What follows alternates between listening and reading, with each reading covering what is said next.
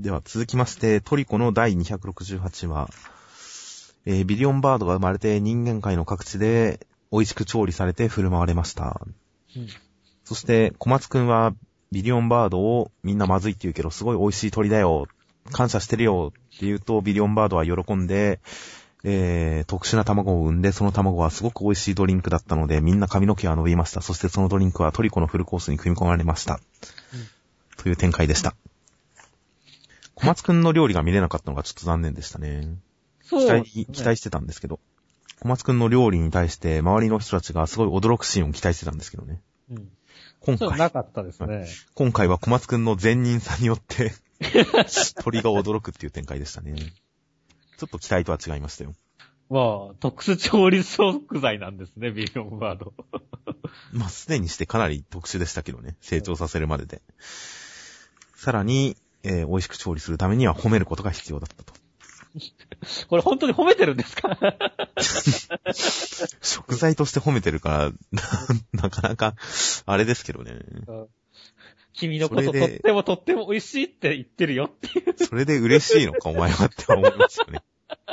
そういう突っ込みどころあるよないや、食材に感謝を捧げるのは当然のことだし、大事なことだと思いますけど、じゃあ食材側が食べる人に感謝するべきかどうかっていう問題は、美味しく食べてくれてありがとうっていう感謝は、それは不自然じゃないかとは思いますけどね。そうだね。うん、絶対これに関してはそうなんだよね。なんか例えば進撃の巨人とかで、巨人に食べられなかった女の人に、うんあなたはまずくて食べられなかったんだね、かわいそうって言ってるようなもんですからね。うん気が狂ってるんじゃないかって思いますよね。そうなんだよね。これは、だからちょっとすごい違和感が。なぜ進化したビリオンバード？まあ進化というか成長したビリオンバードっていう。そうなんですよ。小松くん、小松くんがここまでビリオンバードを、こう、感謝してる、褒めてあげるっていうのはいいことだと思いますけど、小松くんのいい人さだとは思いますけど、ほんとビリオンバードお前はそれで嬉しいのかっていうのがあるんですよね。うん。お前それ勘違いじゃないかって思う。まあね、なんかこう、褒められたのを勘違いして、なんか別の受け取り方をしちゃったみたいな感じがありますよねって。でもまあ久々に美味しい料理展開でしたね。これでもこの料理ってビリオン、全部ビリオンバードで作られてるんですかね？いや、そうですよ。こ米も。米も。米も野菜もビリオンバードっていう。まあ野菜は入ってないんですけどね。まあでも羽の食感はまるで野菜って言ってるから。そうです、そうです。まあ、十分食えるレベル、食えるレベルっていうから、まあ実際、特別美味しいわけではないんでしょうけどね。うん。いや、でもまあこれだけいろんな料理になるっていうのは、それはすごい、すごいですね。そして、新ビリオンバードから生まれた卵。は、ドリンクになりました。まあほんとこう、グルメ細胞活性化レベルで美味しいもの食べる描写って結構久々ですからね。うん。うん。これは良かったいつ以来か、いつ以来か覚えてないですよ。うん。このまつげが伸びるってすごかったですよ。絵面的に面白かったですね。面白かったですね。ビジュアル的、漫画的に面白い表現でよかったですよ。今までも、体が光るとか、うん。なんかいいろいろありましたけど、うん。毛が伸びる。まつげが伸びる。すげえふにゃ顔になるとかいろいろありましたけど。いやー、いいですね。サニーさん特にすげえ伸びてますからね。あと、ゼブラの、この伸び方、ちょっと怖い感じがいいですよね。なんかこういうキャラいましたよね。北斗の喧嘩なんかに。いたいたいた。まつげと眉毛が繋がってる系のキャラとかいましたから、この作画、作風、キャラによって雰囲気が違うっていうのもちょっと面白かったですよ。本当ですよ。小松なんか完全な美形男子なんですから。別人感がすごいですよね。うん。ほんと誰だお前感がありましたが。まあ、グルメ会、グルメ会編第2部が始まった時に、トリコが自分の髪の毛切る時に、ここだと髪の毛すぐ伸びちまうなって言ってたのが、なんかそういう特殊な時期の影響か何かなのかと思ってましたけど、体の成長がただ早いだけなのかと思ってましたけど、グルメ会では。うんそうではなくて、美味しいものを食べると毛が伸びる。だからグルメ会では毛がすぐ伸びるっていう意味だったってことが、ここでちょっとようやくわかりましたね。はいはいはい。ああ、なるほど、そうですね。あちょっとずつだから伏線は回収してるんですね、やっぱり。なので、グルメ会、グルメ会にいるときには、これくらい毛が伸びるくらい美味しいものを頻繁に食べてた。それ、そういうのが、グルメ界では髪の毛がすぐ伸びるっていう言葉の意味だったんだなということが分かった。っていうのもちょっとうん、間接的なグルメ描写ではありましたね。うんということで、えー、来週の展開は正直あんまり予想はつかないですね。まあ来週はあれですよ。トリコ結婚式ですよ。あ確かに結婚式の料理解説だけで、もう、美味しんぼの二人の結婚式レベルで、美味しんぼの、あの、山岡さん、栗田さんの結婚式レベルの派手なイベントになるかもしれませんからね。うん貝原雄山が料理を作ったという、うんあの二人の結婚式。グルメ界で、にね、名だたる料理人たちがいっぱい作ってくれるんですよね、料理を。小松くんもすごいバースデーケーキを作ってくれるでしょうしね。うんいやー、大変楽しみですよ、二人の結婚式。はいまあ、実際何のイベントが始まるかわかりませんが、来週。うんでは続きまして、ソウルキャッチャーズの第40話。吹奏楽部の応援もあって、甲子園で名園高校は勝ちました。そして、その場に現れた来るはずのない、いるはずのない、えー、音羽先輩は、なんと乗り換え案内で、新幹線で来ました。うん。間に合わなかったらヘリを呼んだそうです。そして、えー、甲子園で演奏した結果として大変、えー、激しく燃え上がっている音羽先輩を含む6人は、金管60層アンサンブルコンテストで演奏するんですが、下武高校は金賞なのに対して、名園高校は銀賞でした。全国には届かなかったです。そして、イチョウくんは、えー、金井仏さんを竹風に誘いましたという展開でした。いやはや、まあ、先週乗り換え案内だったら悲しいよねみたいな話をしてましたけれども。いや、僕はヘリだって押してたんですけどね。うん。まあ、ある意味では、こう、お互いの予想が絡み合って大正解でしたねっていう。そうですね。両方ともある感じではありましたね。まあ今回、前編通して音羽先輩は良かったですね。すっごいオーラ出てますからね、お父先生。また、金管60層に対しても、音羽先輩を通して上根くんが参加してる感じになってますからね。うん。仕上がっているんだろうな、愚問を吐くなよっていう。上根くんのおかげで仕上がったからねっていう。そうです、そうです。上根くん、甲子園で君が100全開100%の力を引き出したのか。君の力が音羽の力となり、それは俺たちの力となる。部長。部長いいね。そう、金管60層だけじゃなくて、上根くんの思いまでつ繋げてますからねっていう。昭和を取ってますよ、本当に。ということで、いい音羽先輩会でしたうん。まあ、共感覚持ちが3人揃うっていう展開もちょっと面白かったですね。そうですね。味、目、耳。で、それぞれがなんかね、こう、目の演奏に対して素晴らしいって言いながらも、なんか違和感を感じてるような描写があるんですよね、今回。この伏線面白かったですね。うん。この3人がわかるだけ、この3人だけがわかるような微妙な何かがあるという。うん。そうなんだよね。まあ、きっとそれがだから、すごい音羽先輩が前回引き出しても銀賞だったっていうことの何か理由なんだろうけどもね。そして、イチョウくんが金井仏先輩を誘って、名演はもったいないという、うん。その一つでは、その理由ではあるんでしょうけどね。なんだろうね、本当に、こう、一億、なんか生めかしくなったよね。動向の形がちょっと変わってますよね。なんだろう、ある意味ではちょっとこう、熱血っぽいようなところもあったけこう、絡めてというかさ、なんだろう、こういう感じなかったんだけど、まあこういう感じが似合う感じになってるよねっていう。まあ何か企んでる感があっていいですね、これは。うんまあここで、金管パートの話を進めるのに、イチョウくんも絡んでくるっていうのはなかなか面白い展開でした。面白いですね。いろんな伏線が絡み合ってきてる感じです。では続きまして、銀玉の第483話。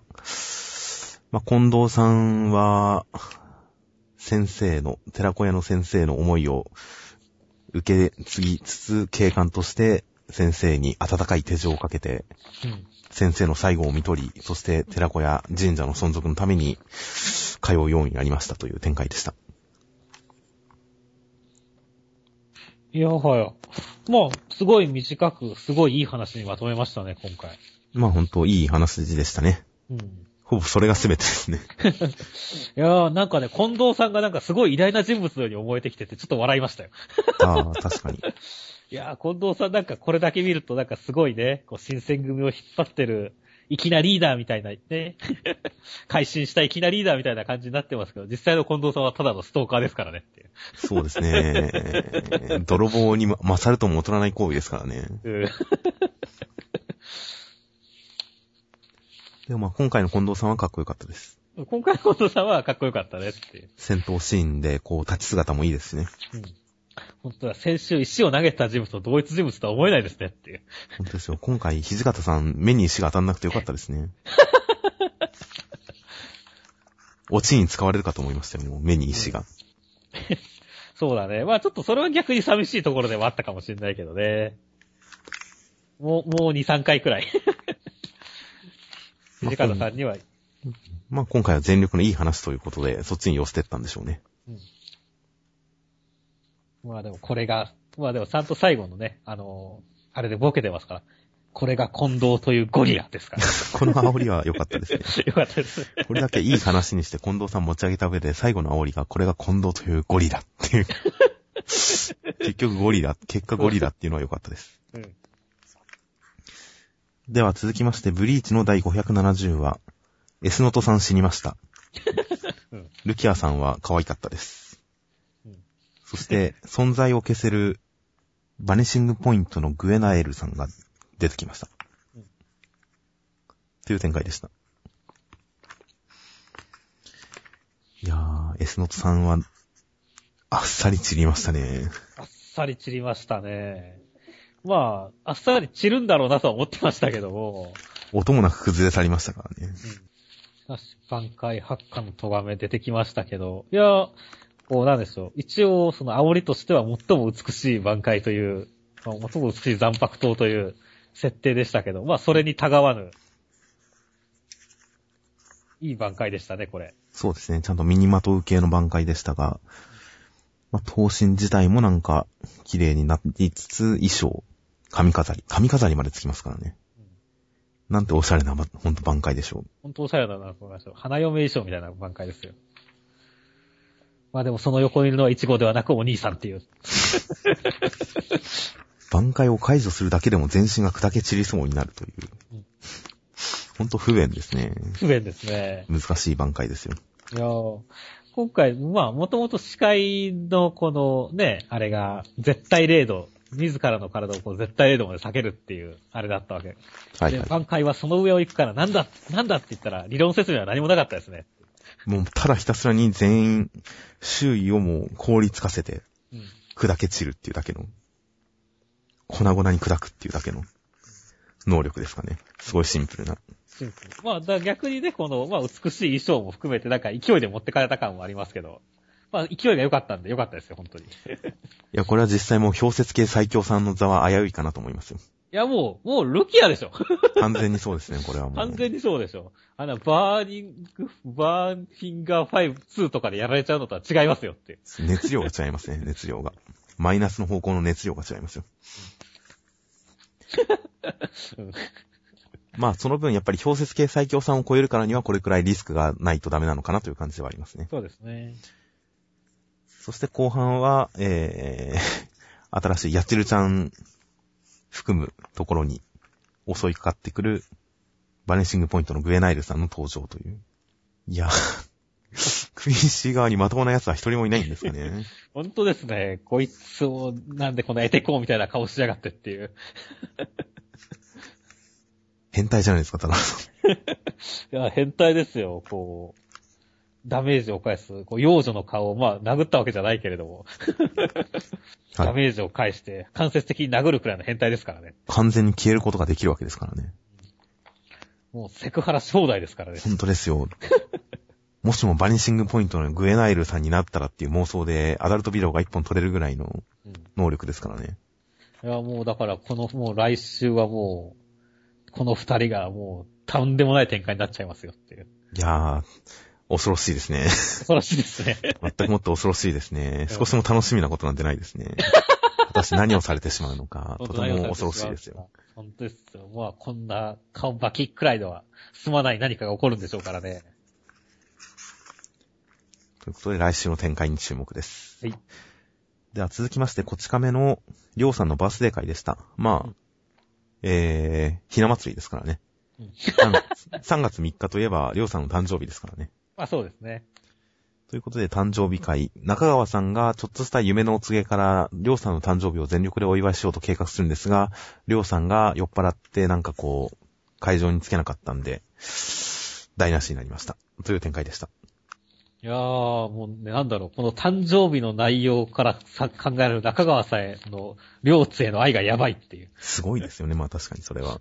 なんだろう、先輩がいなくなるかもしんないっていう夢を見たらから、先輩とのためのバースデーコンサート、ローリングストーンズを呼んで、やり、映画監督を呼び、特別なカラオケを用意するってすごい愛だよねっていう。そうですね。多分やっぱ中川さんも孤独なんでしょうね。うん。社会的にはあれだけ貧困法制な金持ちで、その実内面的にはあれだけアウトローという、あれだけ破天荒という中川さんについていける、分かり合える人は多分りょうさんしかいないんでしょうね。うん。その、その全力を、愛を込めた素晴らしいバースデー企画だったわけだけれどもっていう。というかこれ、こんだけ交通網を手配する、来れないかもしれないという可能性を危惧して、これだけ交通を用意するんであれば、最初から誰か人をよこせばいいと思うんですけどね。まあそうだよね。いやー、いいですね。中川さんのあれよ良かったですよ。あれよ。だからだから言ったんだよ。先輩なんて結婚式に呼ばなきゃいいんだって。ひどい、ひどい言い方ですからね。いやまあどこにいるんだよ、角刈り。3年間の苦労がパーになるだろうが。そうですよ。3年間も準備してるんですよ、このために。夢のお告げから。すげえ愛の深さですよ。マリーさんもびっくりなくらいの。しかも終わった後はすっかり忘れてますからね。うん根に持ってないですから。うん。記憶がなくなってますから。そうだね。どんなすごいね。これの記憶がないんだけどっていう。こうだから逆に言うと中川さんほんとショックだったんだよねっていう。そうですね。愛するりょうさんに喜んでもらおうと。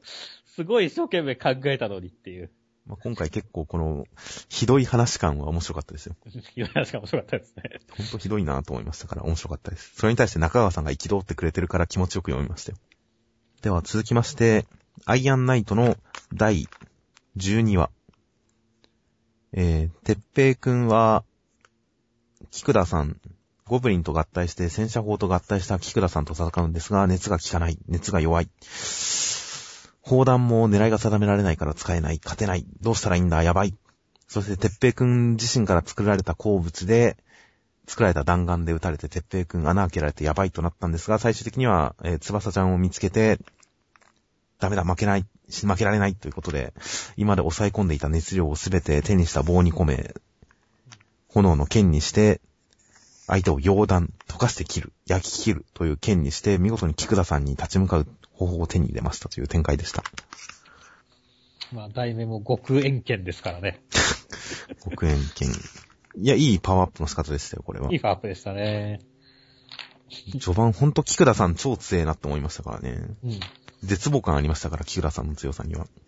そうですね。こう、いかに強いかっていうのをちゃんと全部説明してくれてるのも良かったですね、菊田さん。はいはいはい。全然攻撃効かないですからね。そうなんですよ。いや、ほんと戦闘描写はいいですね。あと敵の強さの設定もいいですね、アイアンナイトは。そう、敵がちゃんと対策を練ってきてるし、ね、相手の鉄壁の勢力が分かった上でね。はいはいはい。で、もう弾切り札も、そうです。ちゃんと敵が強い、主人公をピンチに陥らせるこの弾丸がある上で、それが一発しか使えない理由もちゃんとしてますしね。うん。うん、戦況の移り行きが大変な説得力がありますよ。まあ、それで、てっぺいくんの突っ込む先が、桜山さんとつばつさんのいるところっていうところの説得力はどうかとは思いますけど。たまたますぎるだろうって思いますけど。てか、桜山さんピンピンしてませんか？っていう。思ったより全然ピンピンしてましたね。なんか前回ので、なんか腹をすげえ打ち抜かれてるようなイメージだったんですけど。大穴開いてる感じだったんですけどね。そう。今回、特にまあ1ページ目の盾を小僧ってとこ、肩しか押さえてないじゃないですか。あれ、肩、肩だったんですか？みたいな。普通に動けてますよね。いや、まあ無理してるんですよ。本当の傷のところは周りに悟られないようにしてるんですよ。僕はまだ桜山さん死ぬフラグはまだ折れてないと思いますから。なんせ今、菊田さんと向き合ってますから。うん同じ場所にいるわけですから、いつ死んでもおかしくないですよ、まあ桜山さん。そうですね。ちょっとびっくりしたっていうだけなんですけど。いやー、まあでもね、今回、そ、まあ、てっぺくん大ピンチでしたけど、はいはいはい。つば、つばしちゃんにも、もう冷たい目をされるぐらいのピンチでしたからね。うん。つばさちゃんすげえことになってますよね、これ。ピクリとも動かないという。表情がピクリとも動かない。これ絶対精神的に死んでますよねっていう。本当ですよ。周りの人が怯えてる中、怯えたり焦ったりしてる中、表情ピクリとも動かす。まず、前を一つ動かさずに、戦場を冷たい瞳で見続ける翼ちゃんという。両辱されてますよね、完全に。いや、それは、いやいや、別に両親が殺されてるだけですって。うん。いや、でもこの翼ちゃんのヤバい感は、ちょっとすごい表現ですね。うん。ヤバさがすごい表現できてますよ。てっぺいくんが翼ちゃんに関するモノローグも何にもないっていうのが。不思議ですけどね。うん。この辺ちょっと変わった演出だなと思いましたよ。うん。ああ、翼ちゃんってならないですからね。まあでも一応、顔、その顔を見てダメだ、死ねない、負けられないって言って奮起してますからね。そうなんですよ。そういうところで心情の伝え方をちょっとひねった伝え方をしようとしてる、ちょっと変わった演出方法になってるなと思いました。うん、ちょっと不思議感が残るんで、どっかで回収されたらいいかなと思います。で最終的には剣が溶断と。うん。まあ、これに関しては自分の力で使ったら、自分の体で使ったら自分を燃やし尽くしてしまう力だけど、刀にするから大丈夫ってことなんですね、きっと。そういうことですね。いやー、かっこいいですよ。まあ、かっこいいってのは何よりいいことですね、これは。うんほんと。理屈がうんぬんよりも。そうそう。い溶断っていう理屈云々よりも、かっこいいことが大事ですよ、本当に。はいはいはい。武骨で重くて燃える剣。わー、かっこいい。一瞬溶接って言いそうになりますけど、あれはくっつけるから溶接なんで、断ち切るのは溶断なんですね。うん。いやー、ということで、これでまともに戦える武器を手にしましたから、菊田さんが真っ二つに焼き切られる、溶断される様が来週あたり拝めるかもしれません。うん。いやー、そうですね。もう、バッチリ、バッチリ、もうい、真っ二つにしてほしいですね、本当に。いやー、楽しみですよ。真っ二つ菊田さん。楽しみですね。それを見て、翼さんにも笑顔になってほしいですね。うん。あはは、真っ二つだ。ってそれすげえ壊れ方じゃないですか。では、最後に目次コメントは何かありましたか？まあ、足原先生戻ってきて、言ってます。機械の体になりたいって言ってますね。あーワールドトリガー足原先生。インフルエンザで原稿を落とす人生最悪な誕生日、機械の体になりたい。誕 誕生日だったんですね。そう、誕生日やったんです。そりゃ最悪でしょうね。うん。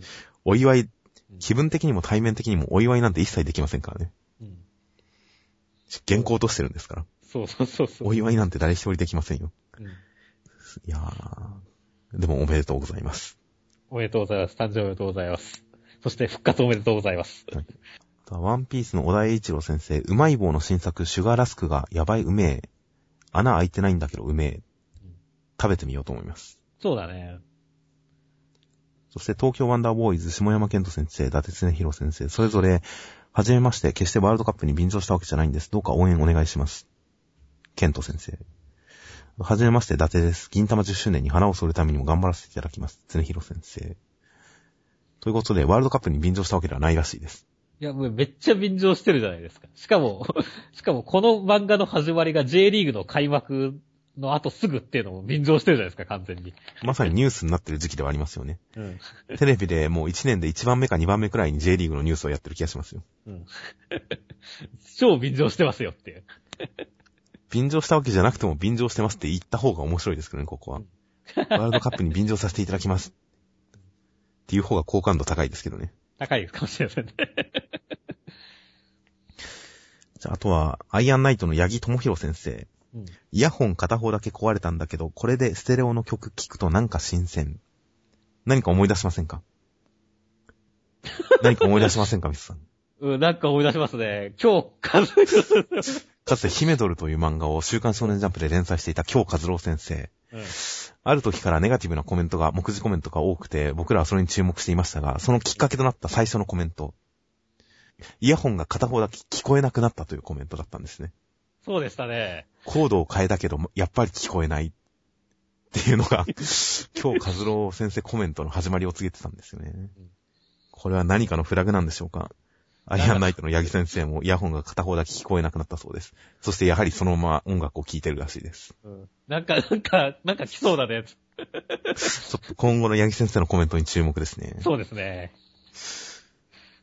では、来週の予告の方としましては、ついに新連載ラッシュが終わったので、えー、関東カラー表紙は連載1周年突破記念表紙関東カラーワイルドトリガー、うんネイバー大進行の中、あいつらが動き出す。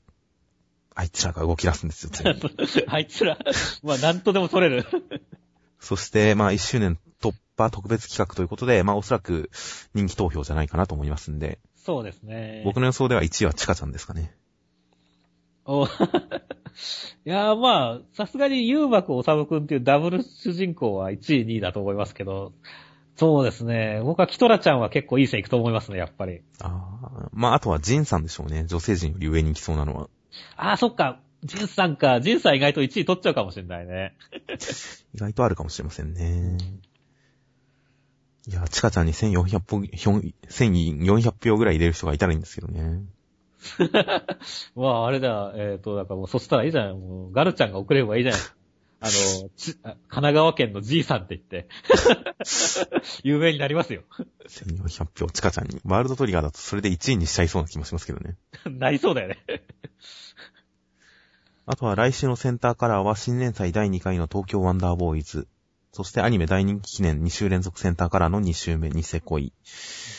えー、の2つと暗殺、暗殺者募集企画開催記念特大センターカラー暗殺教室。暗殺者募集するんですか？ちょっと僕も今驚きました。そんな超人、筋肉マンの超人募集みたいなことするんですね。暗殺教室。すごいですね。まあ、なんだろう。まあ、ガストさんみたいな人を考えて送ればいいんでしょ？いや、そうですよ、きっと。銃を大好きでいつも舐めているとか、そういう暗殺者を考えればいいんじゃないですか、おそらく。